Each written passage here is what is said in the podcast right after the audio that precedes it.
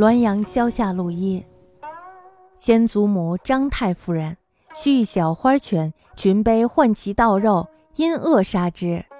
终一悲曰柳毅，梦中恒见此犬来世，睡者一语。先祖母张太夫人家里边呢养了一只小花狗，丫鬟们呢就非常的讨厌这只狗，为什么呀？因为这只狗呢，它经常的去偷肉。于是呢，这帮丫鬟就暗地里使坏，把这只小狗给掐死了。那么，在众多的丫鬟中，有一个丫鬟叫柳毅。柳毅呢，就经常的梦见这只小狗来咬他。自此呢，他睡觉的时候会常说梦话。太夫人呢，知道了这件事情后说：“这只小狗是丫鬟们一起杀的，为什么独独恨柳毅呢？”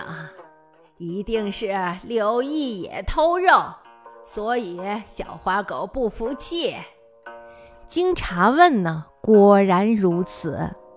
大家想一下，这是不是就是不做亏心事儿，不怕鬼敲门？